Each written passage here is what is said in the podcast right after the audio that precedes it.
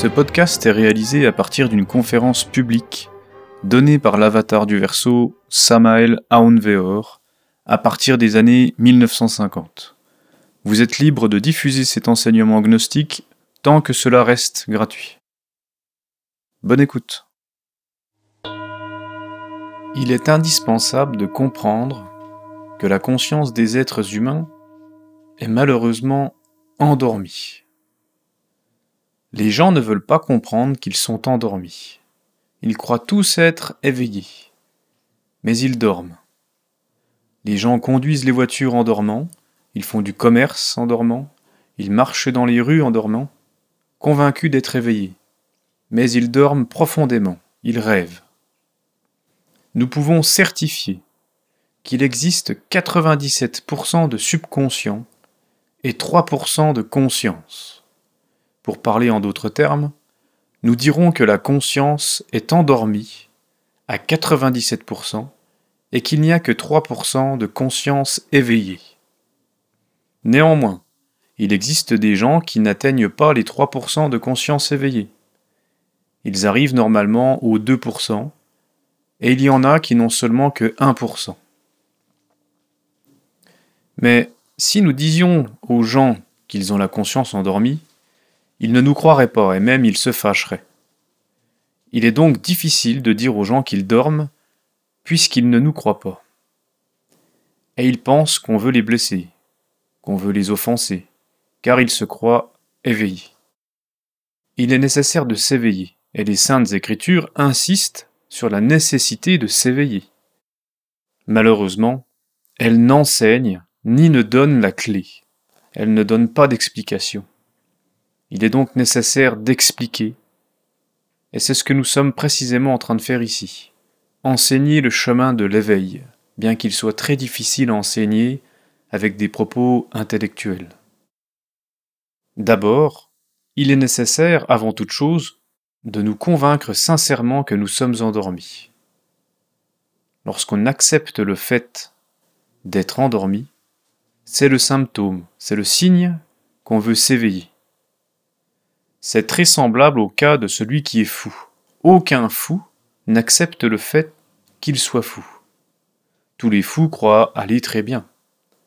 Quand un fou accepte le fait d'être fou, c'est le signe évident qu'il est en train de s'améliorer. Et vous pouvez vérifier cela dans les asiles d'aliénés. Aucun fou n'accepte l'idée d'être fou. On observe dans les asiles que les fous, qui sont quasiment prêts à sortir de l'asile, acceptent le fait d'être fous. Ils comprennent leur état, et c'est précisément le signe évident qu'ils sont bien en train de s'améliorer véritablement. C'est ce qui arrive aux gens qui ont la conscience endormie. Ils n'acceptent pas d'être endormis, mais quand ils l'acceptent, c'est le signe évident qu'ils veulent s'éveiller ou qu'ils commencent à s'éveiller. Comment obtenir cet éveil? Évidemment, nous savons bien que le fondement de l'éveil se trouve dans la dissolution de l'ego. C'est indiscutable et c'est un sujet que vous n'ignorez pas. Mais bien sûr, nous devons nous aider avec différentes méthodes et divers procédés. Tout ce qui aide ou contribue à l'éveil est utile. Je vais donc vous expliquer une technique, mais je vous demande beaucoup d'attention. Il faut diviser l'attention en trois parties. Premièrement, sujet. Deuxièmement, objet, ou les objets pour parler au pluriel. Troisièmement, lieu. Premièrement, le sujet. Ne pas s'oublier soi-même. Quand on s'oublie soi-même, on commet dans la vie de très graves erreurs. Par exemple, si nous nous oublions nous-mêmes devant un verre de vin, qu'arrive-t-il? Non seulement nous prenons le verre, n'est-ce pas? Mais nous pouvons en prendre beaucoup plus et nous enivrer. De sorte qu'il est donc grave de s'oublier soi-même devant un verre de vin. Maintenant, si nous nous oublions nous-mêmes face à une personne du sexe opposé, qu'arriverait-il? Nous pourrions arriver à la fornication, n'est-ce pas? Ou à l'adultère. De sorte, donc, qu'on ne doit jamais s'oublier soi-même. Si nous nous oublions nous-mêmes, par exemple, face à une personne qui nous insulte, il est certain que nous finirons aussi par l'insulter, en allant jusqu'à nous battre avec l'insulteur. Il est donc indispensable de ne jamais s'oublier soi-même. Mais il est très facile de s'oublier soi-même. Monsieur Ouspensky, par exemple, décida un soir de marcher éveillé dans les rues de Saint-Pétersbourg. Je dis marcher éveillé pour faire la différence avec marcher endormi, ce que font tous les gens communs, ordinaires, n'est-ce pas? C'est ce que fait tout le monde. Cet homme se mit donc à marcher, en s'auto-surveillant, en s'auto-observant, en contrôlant son mental et ses portes d'entrée, c'est-à-dire ses sens. Cet homme alla de partout. Soudain, il voulut acheter des cigarettes, car il fumait, et il vit un bureau de tabac. Il y entra pour se faire préparer non pas simplement quelques cigarettes, mais plusieurs cigares. Quand il sortit de là, en fumant, il ne se rappela plus de l'exercice qu'il était en train de pratiquer. Il déambula dans de nombreuses rues de Saint-Pétersbourg pour finalement arriver chez lui. En entrant dans sa chambre, il se rappela de nouveau à lui-même. Alors il se rendit compte, avec douleur, qu'il avait oublié l'exercice et que sa conscience s'était endormie en entrant dans ce bureau de tabac. Après quoi, il était allé de partout, en marchant comme un véritable somnambule. Il était entré dans le sommeil. Vous voyez comme il est difficile de ne pas s'oublier soi-même. Il est facile de s'oublier soi-même. Mais en disant ne pas s'oublier soi-même, je veux me référer au fait de surveiller ses portes d'entrée, c'est-à-dire ses sens et son mental, en auto-observant ses sentiments, ses impulsions internes et externes, ses émotions, ses instincts, ses habitudes, etc. Parce que si on ne contrôle ni ses sens, ni son mental, on tombe dans le sommeil de la conscience, fasciné par ce que le mental projette. Le second aspect, ou la seconde phase de l'éveil de la conscience, c'est l'objet ou les objets. Si, par exemple, on voit un très bel objet, un vêtement, une bague, un parfum, ou quoi que ce soit à l'étalage.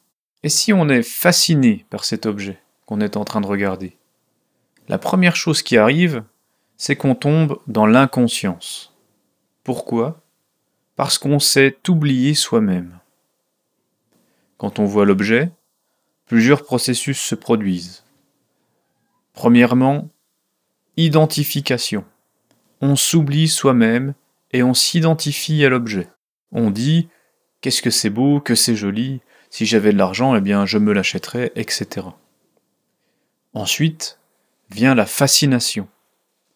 On est fasciné par l'objet. Si c'est un bel habit, on dit qu'il est beau, le jour où j'aurai de l'argent, je me l'achèterai. Cette couleur est très jolie, etc. Et la femme dit oui, cette robe est très belle, je me l'achèterai, etc. La télévision, justement, tombe tout à fait à propos, n'est-ce pas? Devant la télévision, les gens s'oublient eux-mêmes et ils tombent dans la fascination face à ce qu'ils voient. Alors ils rêvent drôlement. Depuis qu'on a inventé la télévision, l'union dans les foyers s'est perdue parce que, par exemple, le mari arrive fatigué du travail, la femme ne sort plus pour le recevoir à bras ouverts. L'homme n'a plus cette joie. Pourquoi? Parce que madame regarde la télévision. Il se peut que l'homme ait besoin d'elle, mais elle est occupée. Elle est en train de regarder le feuilleton du jour, fascinée par ce qu'elle voit. Nous ne rejetons pas la faute uniquement sur les femmes, n'est-ce pas? Les hommes aussi sont fascinés par tout ce qu'ils voient, à un tel point qu'ils oublient totalement tout ce qui arrive dans la maison. Voilà un exemple vivant du sommeil de la conscience. Troisièmement, le lieu. On doit regarder chaque lieu de manière attentive, même si c'est un lieu qu'on connaît. Je répète, même si c'est un lieu qu'on connaît. Le salon de la maison, la chambre, il faut les regarder tous les jours comme quelque chose de nouveau. Essayez de les voir de manière différente, distincte. Où que l'on aille, la première chose que l'on doit se dire est Bon, pourquoi suis-je ici? Que dois-je faire dans ce lieu? C'est indispensable si l'on veut éveiller la conscience. Il me vient en mémoire à cet instant une expérience vécue très intéressante. Cela s'est produit il y a de très nombreuses années. J'étais arrivé à une maison. J'avais traversé un beau jardin, j'avais franchi le seuil d'un salon, et enfin j'étais entré dans un bureau où il y avait un cabinet d'avocats. Dans le cabinet, je rencontrai une dame très aimable. Elle s'occupa de moi. Soudain, en parlant avec elle, je vis sur le bureau deux papillons de verre, mais de très beaux papillons. Ce qui m'étonna le plus, c'est que ces papillons avaient leur propre vie.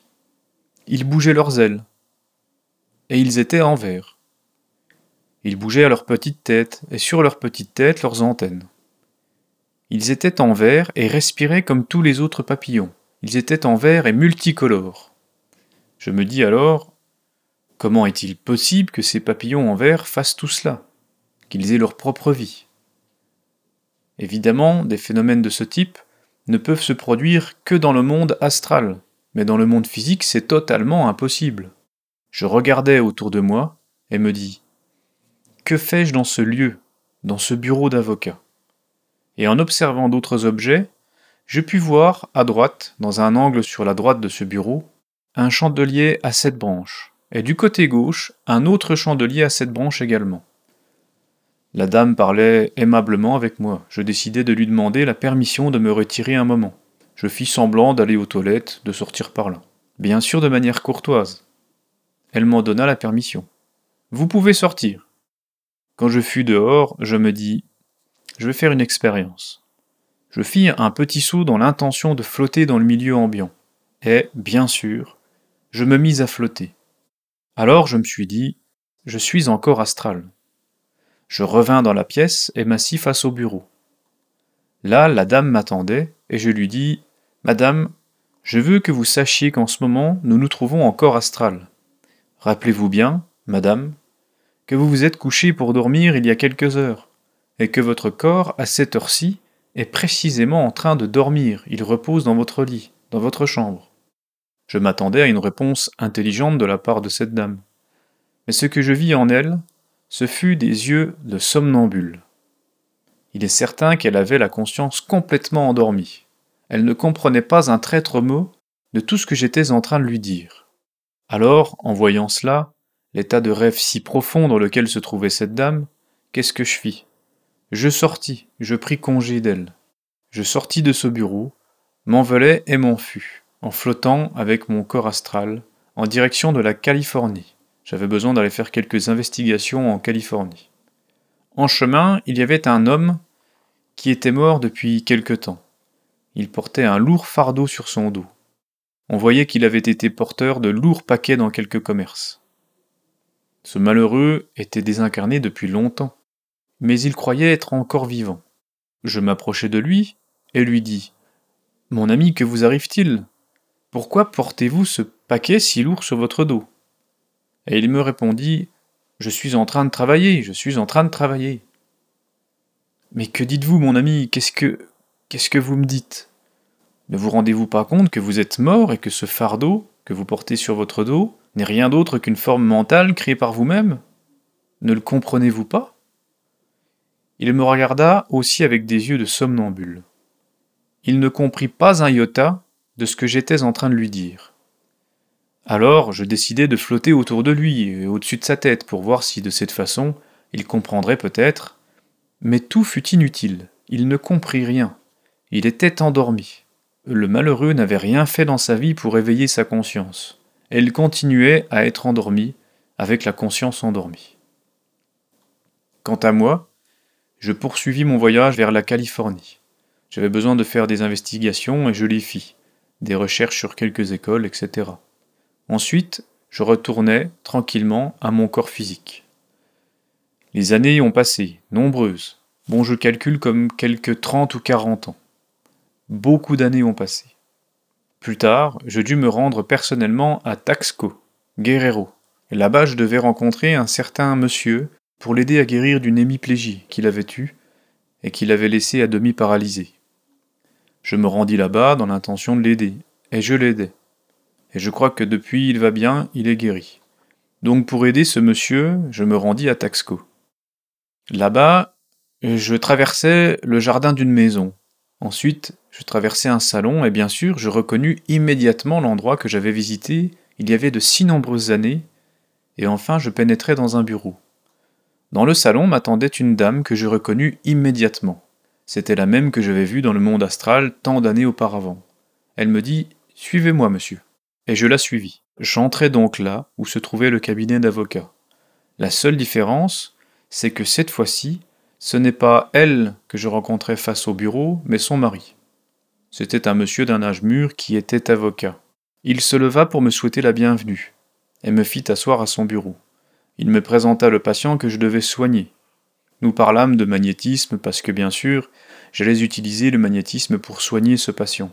Et bien sûr, autour du thème du magnétisme, du prana, des guérisons psychiques, on parlait aussi des sorties astrales, des dédoublements, des guérisons à distance, etc. La discussion fut très intéressante.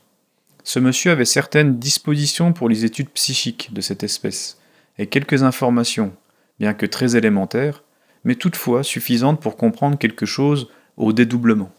Je lui dis, il y a quelques années, je suis venu ici, encore astral, dans ce bureau. Alors l'homme resta stupéfait, abasourdi, perplexe, et je lui dis, Votre femme, je la connais aussi, et je lui racontai le cas, la discussion que nous avions eue, enfin tout ce que nous avions dit avec sa femme, comment je l'avais vue, etc. Quand l'heure du souper arriva, nous étions assis autour d'une table ronde, dans le séjour. Alors la dame, en face de lui, me dit Vous, monsieur, je vous connais depuis très longtemps. Ce dont je ne me rappelle pas, c'est l'endroit exact où je vous ai connu. Mais je vous connais. Je vous connais, vous ne m'êtes pas inconnu. Je vous connais depuis très longtemps. Bien sûr, je donnai aussitôt un petit coup de coude au monsieur et je lui dis Vous êtes convaincu? Vous êtes vraiment convaincu Et il me dit Tout à fait, totalement convaincu. Bien, cet homme a eu des preuves évidentes, et n'eût été le fait d'appartenir à une secte de type dogmatique, et parce que ses précepteurs religieux ne, lui auraient pas pardonné, il serait sans aucun doute venu à la gnose, parce que pour lui les preuves avaient été définitives, c'est clair. Bien, je vous ai raconté cela pour que vous vous rendiez compte du procédé permettant d'éveiller la conscience, et je vous l'explique en vous relatant des expériences vécues. Je me rappelle aussi qu'il y a environ 30 à 40 ans, il m'est arrivé un cas très intéressant. Je me suis vu, soudain, dans une salle. J'étais là avec un groupe de personnes, et nous discutions sur des sujets ésotériques, etc. Mais comme, primo, je ne suis pas habitué à m'oublier moi-même, secondo, il me plaît d'observer en détail tout ce qui m'entoure, les objets, les choses, et tertio, je ne reste en aucun lieu de manière inconsciente, sans l'avoir au préalable observé en détail et m'être demandé à moi-même pourquoi suis-je ici? Que suis-je en train de faire ici? Il est clair qu'en cette occasion, j'ai utilisé ces trois aspects de la division de l'attention. Premièrement, je me suis dit à moi-même Bon, qu'est-ce que je fais ici? Je ne me suis pas oublié et j'ai regardé l'endroit. Que suis-je en train de faire? J'ai regardé les personnes. J'ai vu les personnes qui étaient autour de moi. Pourquoi suis-je en train de discuter avec elles? Tout semblait être physique, matériel. Ses amis avaient des vêtements et enfin rien ne trahissait l'éventualité du monde astral. Et franchement, même les objets étaient normaux. Mais je ne m'oubliais pas moi-même. En voyant l'endroit, je me disais à moi-même Pourquoi dois-je être ici, dans ce lieu? Et pourquoi cette réunion? Si je n'ai pris rendez-vous avec personne, pourquoi suis-je ici dans cette pièce? Mais à première vue, cela paraissait si physique, si matériel, qu'il semblait que mes questions et mes interrogations fussent de trop. Et il n'y avait aucun détail signalant que je pouvais être dans le monde astral. Mais instinctivement, j'ai toujours divisé mon attention en trois parties, sujet, objet et lieu. Qu'est-ce que je fis? Je demandais là encore une permission, je fis semblant de sortir, et je sortis réellement. Je leur fis croire que soit j'allais aux toilettes, soit j'allais sortir prendre un bol d'air, respirer un peu d'air frais pour ensuite revenir dans la pièce. Enfin, tant de choses. Alors, une fois sorti de la pièce, dans la cour de cette maison, je fis un petit saut prolongé dans l'intention de flotter, et bien sûr, je flottais dans le milieu environnant. Après avoir flotté, je fus convaincu que j'étais encore astral. Je revins dans la pièce, repris ma place, m'assis sur la chaise où je m'étais assis auparavant, et m'adressai à tous les participants. Mes amis, leur dis-je, je dois vous dire, à vous autres ici présents, que nous nous trouvons encore astral. Tous me regardèrent comme étonnés. Et certains d'entre eux, dans le monde physique, étudiaient l'ésotérisme, l'occultisme, etc. Ils ne me comprirent pas. Ils se regardèrent les uns les autres, et l'un d'eux me dit Nous sommes dans le monde physique, tu es fou. D'où sors-tu l'idée que nous sommes en astral? Et je leur dis, si, nous sommes en astral. Mais comme aucun ne voulait me croire, je sortis de cette salle, et après être sorti de cette salle, je me dirigeais vers un certain lieu dans le but de faire des investigations ésotériques, etc. Et ensuite, je revins assurément dans mon corps physique. Mais voyez comme je me suis éveillé, grâce à la division de l'attention en trois parties, sujet, objet et lieu. À présent, notre frère va nous poser une question ici. Maître, je veux vous demander si en même temps qu'on se pose la question, par exemple, que suis-je en train de faire ici, est-ce que je dois me donner la réponse? Si je suis en train d'écouter une conférence, enfin, est-ce que je dois me donner l'explication? Quand on se pose la question, au lieu de se donner des explications à soi-même, on doit s'ouvrir au nouveau et alors faire l'expérience. Je répète, au lieu de se donner des explications à soi-même, on doit s'ouvrir au nouveau et alors faire l'expérience. Si l'on ne peut pas faire le petit saut dans le lieu où on écoute la conférence, alors on doit demander la permission et faire ce que j'ai fait, sortir et faire un saut à l'extérieur, soit dans une rue, soit dans une cour pour vérifier si on est en astral. Mais il arrive souvent que l'individu, même en se posant cette question et même en faisant le saut, ne flotte pas parce que son mental met inconsciemment un poids à ce qui n'a pas de poids, c'est-à-dire de façon subconsciente ou infraconsciente. Il croit qu'il est dans le physique et alors, en faisant le saut, il met un poids qui n'existe pas dans le mental, et alors il est lourd. Et même s'il n'est pas lourd, il est lourd quand même. Et alors l'individu s'auto-trompe en disant je suis dans le physique, et l'expérience échoue. Non, on doit sortir du doute.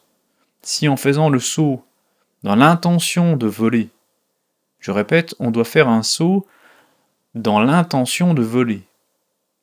Si on ne flotte pas, alors on doit monter sur quelque chose un peu plus haut, sans prendre de risque de se blesser bien entendu, et on doit refaire le saut.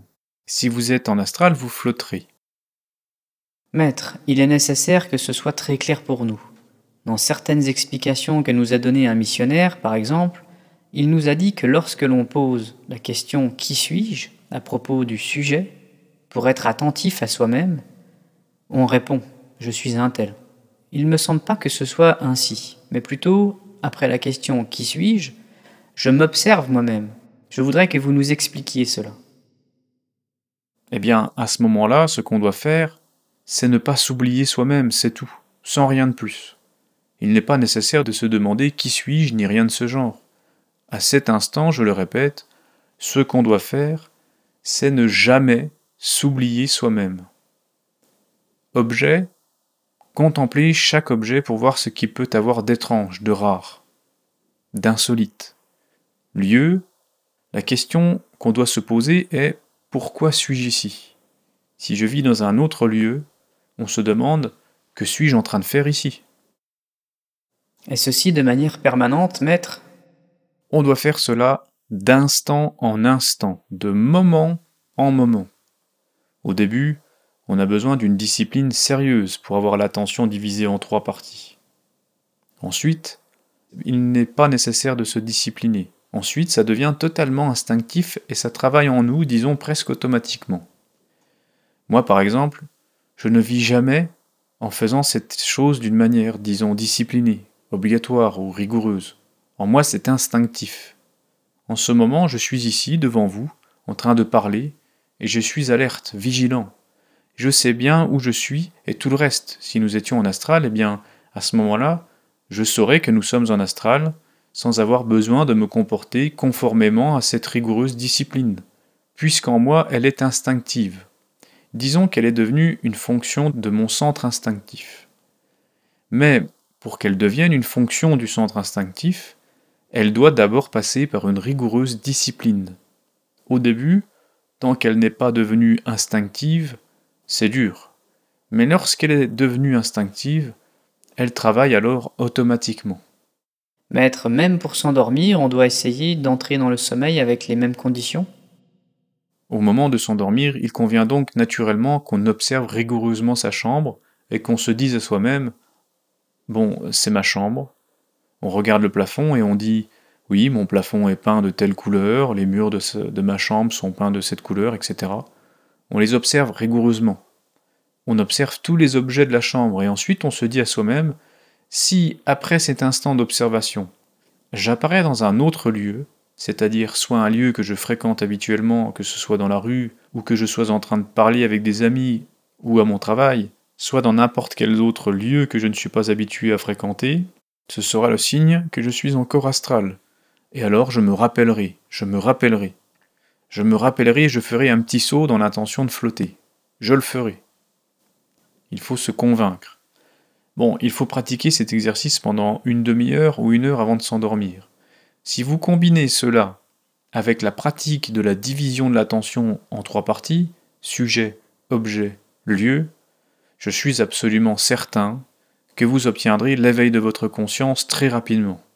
Le matin, au moment de se réveiller physiquement, après le sommeil, on doit rester tranquillement dans son lit, ne pas bouger, parce que chaque mouvement agite pour ainsi dire la psyché de l'individu, et les souvenirs se perdent. Rester tranquillement dans son lit et ensuite pratiquer un exercice rétrospectif pour se rappeler minutieusement les lieux où on est allé, les personnes avec lesquelles on a parlé, l'état dans lequel on était, soit endormi, soit éveillé, hors du corps physique, etc. Les souvenirs qu'on va obtenir vont eux-mêmes nous indiquer si on commence à s'éveiller ou si on ne s'éveille pas et à quel niveau on s'éveille. On va commencer à s'en rendre compte par soi-même, par son propre effort. Par conséquent, je vous rappelle donc que cet exercice de la division de l'attention en trois parties, sujet, objet et lieu, se pratique à l'état de veille, de seconde en seconde, d'instant en instant, de moment en moment, jusqu'à ce qu'il devienne une habitude, jusqu'à ce qu'il devienne instinctif. Ensuite, cela travaillera en nous, pour ainsi dire, instinctivement. Mais au début et pendant longtemps, il est nécessaire de pratiquer cela avec une rigoureuse discipline ésotérique. Il arrivera que cet exercice, pratiqué en état de veille, se gravera tellement dans le subconscient qu'il travaillera ensuite automatiquement pendant les heures de sommeil. Vous avez sûrement remarqué qu'on rêve souvent d'événements qui se produisent dans la journée. Il peut aussi arriver qu'on ait une grande préoccupation et qu'on rêve de cette préoccupation la nuit Eh bien, en utilisant précisément cet aspect du mental qui reprojette, qui répète les mêmes choses, eh bien, on répétera la même chose durant les heures de sommeil. Et alors, comme résultat, on obtient l'éveil de la conscience. Parce que si on pratique cet exercice au moment où on se trouve hors du corps, évidemment, le résultat est l'éveil de la conscience parce qu'en faisant le petit saut, on flotte, et on reste éveillé. Mais il faut bien s'accoutumer à cet exercice pendant l'état de veille, pour qu'il se répète automatiquement durant le sommeil. Car je vous rappelle qu'il est très difficile de savoir si nous avons la conscience éveillée ou non dans le plan physique. C'est délicat au départ. La seule manière concrète de vérifier si l'on a la conscience éveillée, c'est de rester conscient pendant que le corps physique est endormi, c'est-à-dire qu'au lieu de rêver, nous sommes éveillés dans le plan astral. C'est ainsi que nous constatons notre progrès sur le chemin de l'éveil de la conscience.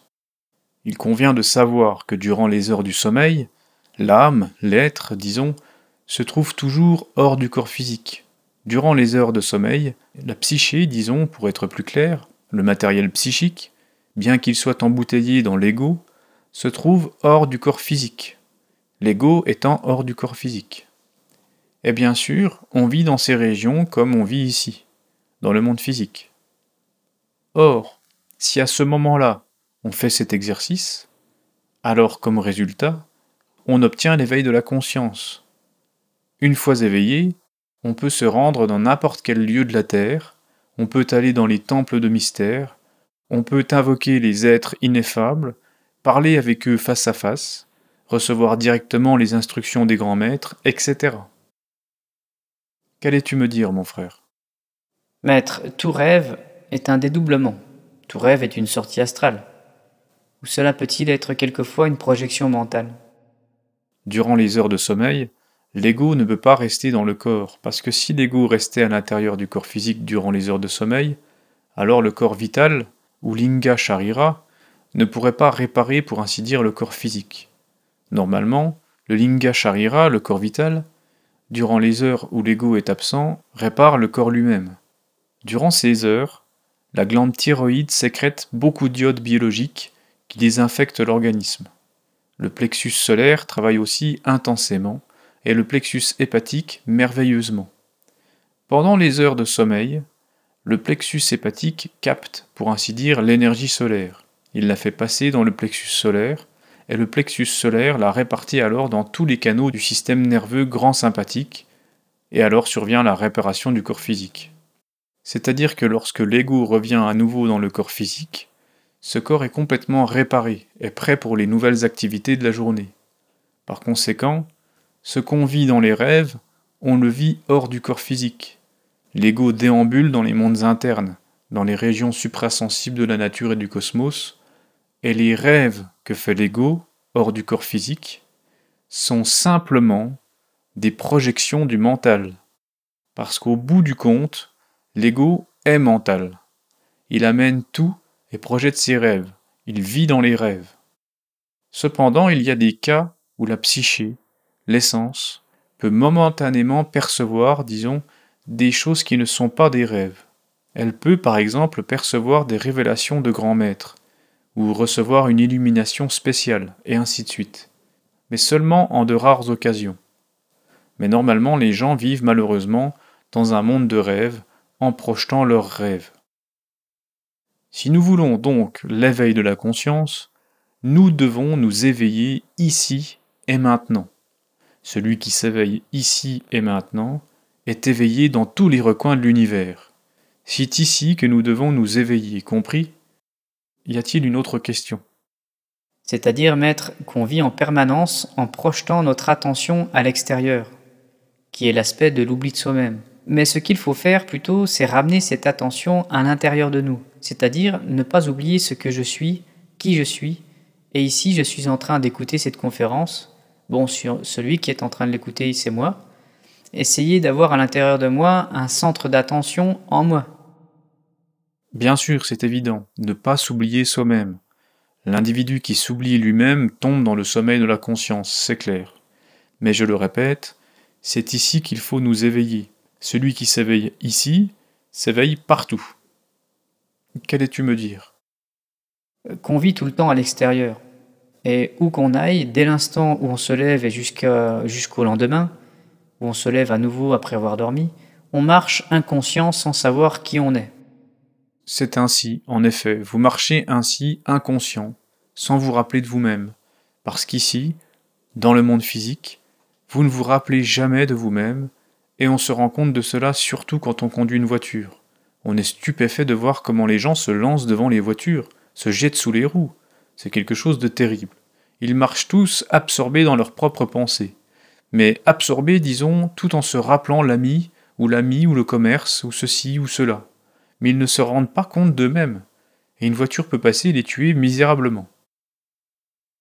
Maître, se peut-il qu'un endormi rêve qu'il travaille, et il se couche, il dort, et il ramène des souvenirs du monde des rêves? Bon, disons qu'on peut aussi rêver qu'on est éveillé. Beaucoup peuvent rêver qu'ils sont éveillés, mais ils ne le sont pas encore.